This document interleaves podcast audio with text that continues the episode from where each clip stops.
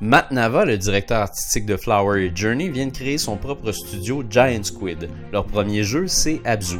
On incarne un personnage qui est inconscient à la surface de l'océan, puis il se réveille quand une forme de lumière extraterrestre l'attire vers le fond de l'eau. Donc dans ce jeu-là, on va tout simplement nager, nager, nager. On s'en va au fond de l'océan, on découvre des univers absolument majestueux. C'est vraiment très, très, très, très beau. Euh, il y a une variété de poissons incroyable. Il y a vraiment des, des milliers d'espèces.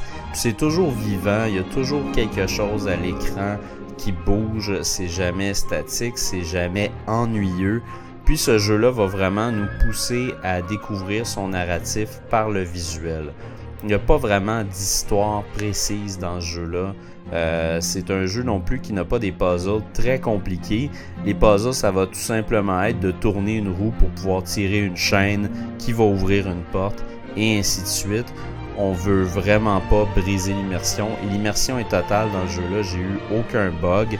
Puis euh, la technique est excellente, les contrôles sont très bons, ce qui fait que j'ai jamais vraiment eu de moment où je suis, je suis sorti du jeu, si on pourrait dire.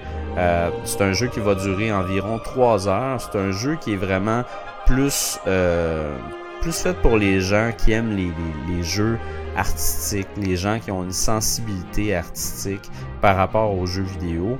Je vous dis, vous allez vraiment vivre une expérience hors du commun. Il n'y a pas un jeu qui ressemble à ça qui est sorti cette année.